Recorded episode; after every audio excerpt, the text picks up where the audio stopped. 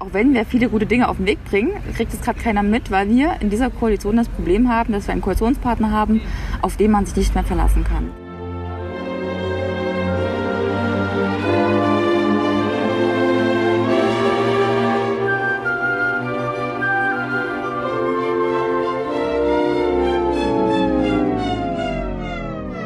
Willkommen zum neuen Podcast Bosch und Bananenweizen. Ich bin heute in Gera, sitze hier im Park der Jugend zusammen mit Elisabeth Kaiser. Sie ist SPD-Bundestagsabgeordnete, war lange Zeit im Ausland und ist jetzt nach Gera zurückgekommen. Wenn ich an Thüringen denke, ich komme selber aus Thüringen. Erfurt ist die Landeshauptstadt, Weimar ist die Kulturstadt, Jena ist die Wissensstadt. Was ist Gera?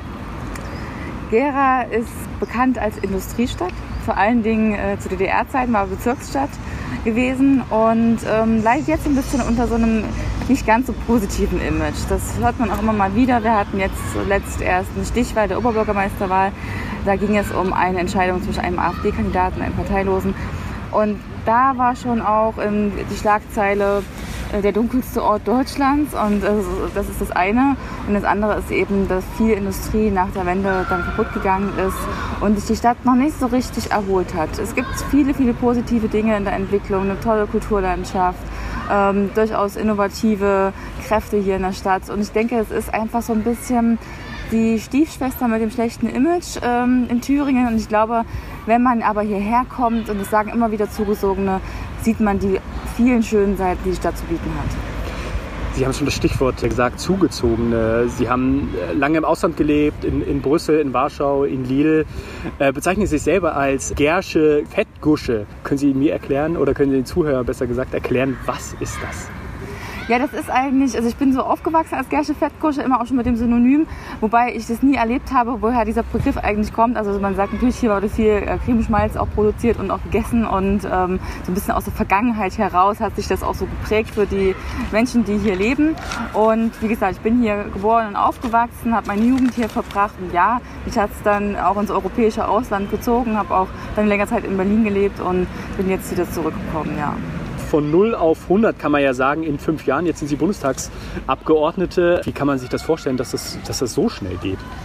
Ja, ich glaube, das kann man nie so richtig planen. Also ich habe das auch nicht gedacht, dass das also sowas passiert. Also hätte mir jemand vor anderthalb Jahren noch gesagt, du bist ja heute Bundestagsabgeordnete, hätte ich gesagt, ja, das äh, glaube ich wohl weniger, aber ich hätte das einfach nicht für realistisch empfunden. Und das, das kam immer, also irgendwie hat sich der Weg so geprägt. Also zum einen bin ich damals in die Partei eingetreten, als ich gerade frisch in der Unternehmensberatung eingestiegen bin und ähm, ganz stark gemerkt habe, was mir fehlt, nämlich das Politische. Und ich habe vorher war ich unheimlich viel engagiert in Vereinen, Verbänden, die mit einem hochschulpolitischen Bezug vor allen Dingen oder auch einen europäischen Bezug. Und dann eben in der Arbeit hatte ich überhaupt keinen Bezug mehr zur Politik. Und dann habe ich gedacht, okay, ich habe auch immer so im Hinterkopf gehabt, einmal im Leben muss man auch mal Farbe bekennen. Und habe überlegt, natürlich war ich der SPD immer schon nah, auch weil ich Psychiaterin der Friedrich-Ebert-Stiftung war, die ja auch diesen Wertekompass sozusagen auch vertritt äh, der SPD. Und dann war es für mich klar, welche Partei ich eintrete. Habe ich mich eben ehrenamtlich engagiert, kommunal. Dann kam, kam die Frage aus ähm, Thüringen, ob ich ähm, zurückkommen möchte. Damals habe ich in Potsdam und Berlin gelebt war es eine, eine äh, leichte Frage oder eine schwere? Es war eine, es war eine schwere Frage, muss ich ehrlich sagen, weil äh, natürlich ähm, äh, war die Entscheidung, man hat ja dann dort auch schon den ersten Job gehabt und ähm, ein soziales Umfeld auch sich herausgeprägt. Ich habe damals meinen Mann kennengelernt, äh, der ein Brandenburger ist. Und aber dann die Chance zu haben, für die SPD auch zu arbeiten und dann noch zurück in mein Heimatbundesland zu gehen das waren dann schon die Faktoren, die mich dann doch überzeugt haben, dass diesen Schritt zu tun und zurückzukommen nach Thüringen. Und ich bin nach wie vor sehr zufrieden damit. Und ja, und dann hat sich das ergeben, dass man dann auch nach drei Jahren in der, Frakt äh, in der Landtagsfraktion äh, das Gespräch aufkam zur Bundestagswahl. Wer tritt an? Die äh, Iris Gleike, die, die bisherige Abgeordnete, die Thüringen vertreten hat im Bundestag, ist nicht nochmal angetreten. Dann kam die Debatte auf, wer macht es. Ähm, ich wurde auch mit gefragt und habe es mir überlegt. Und äh, auch danach lange hin und her die Entscheidung, so eine Entscheidung hast du einmal im Leben und dann vielleicht nie wieder. Und dann dachte ich, komm, warum nicht probieren? Weil am Ende geht es darum, wenn ich was verändern will, muss ich selber auch anpacken. Ich kann nicht darauf warten, dass das andere für mich erledigen. Und das war immer schon mein Lebensmotto. Und dann habe ich mir auch überlegt, okay, du gehst diesen Schritt mit allen Konsequenzen, die da mit einhergehen. Auf Ihrem äh, Twitter-Profil haben Sie in Ihrer Beschreibung nur zwei Worte stehen. Das eine ist Sozialdemokratin, das haben wir eben abgehakt, und das andere ist Europäerin. Jetzt sind wir hier in Ostthüringen, in, in Gera. Wie weit weg ist Europa? Also für mich selbst fühlt es sich gar nicht so weit weg an, weil ich, wie gesagt, ich hab, kenne das, ich war im Ausland gewesen und ähm, sehe auch hier, auch im Wahlkreis, immer wieder Projekte, die durch EU-Fördergelder unterstützt werden. Das sieht man dann auch eben an den Tafeln, die dazu als Beschreibung stehen und durch welche Förderungen bestimmte Dinge renoviert werden konnten, restauriert werden konnten. Ähm, also auch wenn ich mit Landwirten spreche, natürlich äh, sind wir auch eine ländlich geprägte Region. Die kriegen die größten Subventionen durch Europa. Also so gesehen, ich selber persönlich habe da jetzt ähm, schon, ich merke das überall, dass Europa stattfindet. Wie sieht es bei den, bei den Menschen aus, bei den, bei den Gärschen? Das ist schon eher anders. Also da ist, glaube ich, noch das Gefühl, eher so Europa, die schreiben uns viel vor, man ist zu weit weg, ähm, es ist intransparent. Also ich habe das nicht so einen positiven Eindruck immer zu dem Projekt. Vielleicht bei der Jugend schon eher, weil die auch schon immer mehr auch ähm, davon erfahren, was man auch für Austauschprojekte und Jugendprojekte machen kann im europäischen Kontext. Ähm, es gibt auch engagierte Lehrerinnen und Lehrer in den Schulen, die das Thema vermitteln. Ich selbst bin erst äh, auch durch eine gute ähm, Lehrerin auf äh, das Thema Europa sehr, sehr aufmerksam geworden, hat mich begeistert dafür. Also es passiert schon was, aber so im Großen und Ganzen eher die ältere Bevölkerung, ähm, die nimmt Europa zwar wahr, aber ich glaube eher so als abstraktes ähm, Feld, was man, wovon man ab und zu in den Medien hört. Ich habe noch nicht so das Gefühl, dass so der europäische Funke äh, hier so lebt, dass man sagen könnte, äh, hier ist eine europäische Gesellschaft, die sich auch als Europäer verstehen. Aber wie, wie, wie kann man diese, diese Flamme entfachen? Also bei der Jugend gibt es ja dieses Projekt mit, mit Interrail, was es äh, ab diesem Sommer sogar geben äh, soll, äh, was ich sehr gut halte. Aber wie, wie nimmt man die Alten mit? Ich glaube, es wird immer mehr darauf ankommen, dass wir das erlebbar machen vor Ort. Also dass wir selber äh, Prozesse schaffen, wo auch ältere, aber auch, sag ich mal, mittelalte Menschen äh, einfach mit einbezogen werden, wo sie konkret auch was äh, im europäischen Kontext erarbeiten können, teilhaben können, sich Gedanken machen. Ich hoffe da auch ein bisschen auf die, ähm, auf die, auf die Kommunalwahlen und Europawahlen, die jetzt im nächsten Jahr stattfinden, weil man da natürlich nochmal die, die Möglichkeit hat, auch über Kampagnen auf das Thema Europa stark aufmerksam zu machen. Ich selber lade auch gerne mal unseren Europaabgeordneten hier ein und äh, mache mit dem Veranstaltungen, reise auch durch den Wahlkreis und diskutiere auch äh, hier vor Ort mit den Bürgerinnen und Bürgern.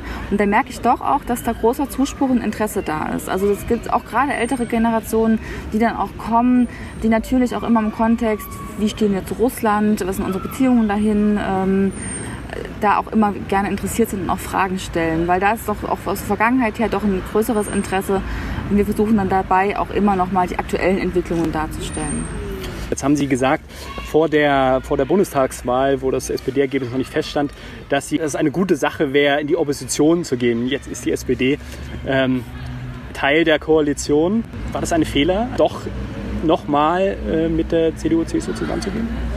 Also momentan muss ich sagen, also äh, auch wenn wir viele gute Dinge auf den Weg bringen, kriegt es gerade keiner mit, weil wir in dieser Koalition das Problem haben, dass wir einen Koalitionspartner haben, auf den man sich nicht mehr verlassen kann. Der, also, wo ich sage, dass die Vertrauensbasis sehr, sehr arg angeschlagen ist. Also ich muss das Stichwort nur nennen, Horst Seehofer. Und wir wissen alle, um was es geht und was ich meine. Ähm, wer sich so ähm, darstellt und auch handelt, der kann man dann auch nicht mehr nachvollziehen, wie so eine Koalition auf die Dauer halten soll. Also ich sehe das gerade sehr kritisch. Ich weiß nicht, wie lange wir das noch durchhalten, ob es nicht doch konsequent wäre, auf eine Angela Merkel zu sagen, so Seehofer kann man nicht mehr halten in der Regierung, im Kabinett, ähm, um, um die Koalition bis zum Ende erfolgreich zu führen. Das werden wir in den nächsten Zeit, in den nächsten Tagen, in den nächsten Wochen erfahren, denke ich. Ich weiß nicht, ob es nach der Bayernwahl vielleicht besser wird, weil ich denke, das ist einfach nur eine sehr grobe ähm, äh, Strategie, um die Bayernwahl erfolgreich zu äh, gestalten, aus Sicht von Horst Seehofer. Ich sehe nur, dass es mit, hinten, mit leidlichen Erfolg, ja, also wenn man sich die Umfragewerte Genau, ich sehe, dass es nach hinten losgeht. Ich weiß nicht, warum man daran festhält und äh, statt äh, vernünftig jetzt weiter zu agieren, äh, das immer noch mehr in den Sand fährt, das Ganze. Also das macht mir große Sorgen, weil es zu Lasten zum einen derer geht, die betroffen sind, der Geflüchteten, ähm, weil ich glaube, wir brauchen eine humanitäre Flüchtlingspolitik. Ähm, damit können wir auch erfolgreich sein, auch mit Blick auf Europa, wenn wir da als Vorbild vorangehen und sagen, es geht auch anders. Ähm, Und zum anderen denke ich auf, auf Kosten der Bevölkerung. Die erwarten von uns, dass wir ordentlich regieren und uns nicht solche Spielchen leisten. Ähm, das versteht dann auch keiner mehr und umso mehr sinkt das Vertrauen in die etablierte, sage ich mal, Politik und die demokratischen Parteien. Äh, und das gibt dann noch mehr Zuspruch für die AfD. Auch das ist das, was ich vorhin angesprochen habe wir sollten uns überlegen, wie, welches Bild geben wir nach außen ab, was machen wir für eine Politik. Und wenn wir da äh, uns so verhalten, das versteht überhaupt keiner, so ein Affenzirkus in Berlin. Also aller Liebe, da kann ich auch die Bürgerinnen und Bürger verstehen, die dann sagen, das mache ich nicht mehr mit. Und äh, da habe ich Angst davor. Ich will, dass wir konstruktiv zusammenarbeiten und dass wir viel für die Menschen erreichen und uns nicht in solchen, mit solchen Spielchen beschäftigen. So war es ja auch so, dass, dass äh, die SPD zumindest in der öffentlichen Wahrnehmung auch schon in der letzten ähm, schwarz-roten Koalition unter die Räder gekommen ist, würde ich, würde ich mal nennen. Was sind die Projekte, mit der Ihre Partei jetzt tatsächlich glänzen, glänzen will oder sich ab, abheben will von der Union? Also wir haben ja zum einen eine ganz tolle Familienministerin, die ja jetzt auch für ein gutes Kita-Gesetz sorgen wird, dass wir ein einheitliches Gebührensystem hier auch in Deutschland haben. Das ist momentan noch nicht so, was eben noch gestaffelt ist nach Einkommen. Genauso auch, dass die äh, Kitas gebührenfrei ähm, Schritt für Schritt eingeführt werden, äh, dass es eine bessere Qualität gibt. Also da wird einiges gemacht, dass der Pflegebereich vor allen Dingen auch gestärkt wird. Also es, es gibt da jetzt auch diese äh, äh Aktion Pflege sozusagen, wo drei Ministerien sogar zusammenarbeiten, was aber auch ganz stark von uns auch gepusht wird, äh, wo wir natürlich auch eine bessere Qualität in der Pflege äh, herstellen wollen, eine bessere Bezahlung vor allen Dingen und eine Tarifbindung, eine allgemeinverbindliche, dass eben die zu Pflegenden, dass es denen gut geht, aber auch die, die pflegen, äh, auch angemessen bezahlt werden. Äh, was wir schon gemacht haben, was ich auch wichtig fand in dem Zusammenhang, ist, dass wir das Schulgeld abgeschafft haben und äh, eine, sogar eine Vergütung für die Ausbildung auch einführen wollen. Also das sind so erste Ansätze. Ich denke, die sind sehr wichtig. Zum anderen äh, versuchen wir auch als SPD eine solide Finanzpolitik zu machen. Wir investieren auch mehr. Also wir haben ja unseren Finanzminister. Und wenn ich an Katharina Barley denke, wo ich sagen muss, das ist eine ganz, ganz tolle Politikerin. Da muss man mal ganz genau zuhören, auch wenn die Reden hält. Da ist Haltung dahinter, da ist eine Aussage dahinter. Und die hat jetzt auch dafür gesorgt, dass wir eine, ähm, sozusagen ein Klageverfahren bekommen für Verbände, für Verbände, Verbraucherschutzverbände, die dann eben auch ermöglichen, individuelle Klagen zu bündeln, dass man die auch gegen große Konzerne geltend machen kann weil nicht jeder traut sich, äh, gegen einen Autokonzern zum Beispiel zu klagen, wenn wir an die Dieselaffäre denken. Also solche Dinge bringen wir gerade auf den Weg. Ähm, da, sind wir, da sind wir dran, aber das können wir eben auch nur nach außen transportieren, wenn wir sehen, äh, wenn wir uns nicht solche Spielchen leisten, wie wir sie jetzt haben. Und in dem Zusammenhang kann man auch sagen, dass wir jetzt auch einfordern, ein Einwanderungsgesetz auf den Weg zu bringen, wo wir eben auch sagen, wir trennen jetzt auch mal diese ganze Debatte zwischen Asyl und äh, Einwanderung, also Einwanderung aufgrund von wirtschaftlichen Perspektiven, dass wir da auch klare Regelungen schaffen, weil das wird oft miteinander vermischt. Und wir wollen den Menschen auch sagen, äh, ihr könnt auch zu uns kommen, ihr habt ja auch eine berufliche Perspektive und das ist ein anderer Weg als über das Asyl. Letzte Frage, hält die Regierung bis 2021? Die Bundesregierung? Die Bundesregierung. das werden wir sehen. Ich habe es ja schon angedeutet. Also es kommt darauf an, inwieweit ja sich bestimmte Akteure äh, wieder zur Vernunft bringen lassen oder ob die ausgewechselt werden müssen. Äh, ich denke, dass, äh, die Bevölkerung hat jetzt verdient, dass man jetzt einfach mal das zu Ende bringen, sage ich mal, bis 2021. Dass wir die Dinge, die, wir, die positiv sind, die wir im Koalitionsvertrag verabredet haben, wie zum Beispiel auch die Rente. Hubertus Heil wird demnächst auch seine Vorschläge vorstellen dazu. Das ist auch ein Riesenthema, ähm, dass wir das anpacken. Also die, wir, reden schon lange genug darüber. Und wenn wir das jetzt durch solche Spielchen noch weiter hinausziehen oder durch eine Neuwahl, die auch noch mal viel Zeit in äh, Kauf nehmen würde. Und der SPD weiter schaden könnte. Ja, das auch, das auch. Aber ich denke, wir sollten dann, äh, das haben wir schon, wir sagen viel zu oft, äh, wir sind Staatsräson und so. Mir geht es gerade eher um die Politik, die wir jetzt schon ange, angefangen haben, die auch weiterzuführen.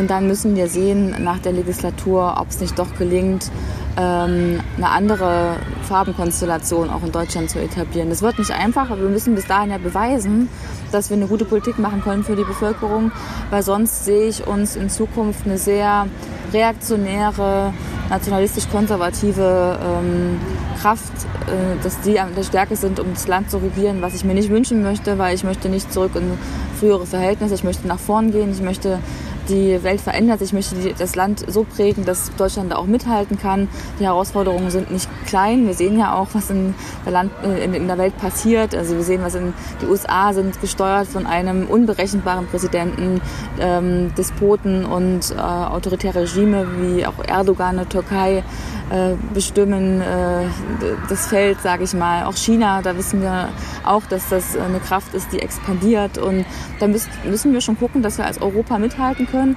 Und für ein starkes Europa braucht es auch ein starkes Deutschland als eins der wirtschaftsstärksten Länder. Und deswegen brauchen wir hier eine offene, zukunftsgewandte Politik und keine rückwärtsgewandte und eine, die nur alles bewahren will und sich versteckt vor allem, was um einen herum passiert. Das ist doch ein sehr schönes Schlusswort. Frau Kaiser, ich danke Ihnen für das Gespräch. Vielen Dank, hat mir viel Spaß gemacht.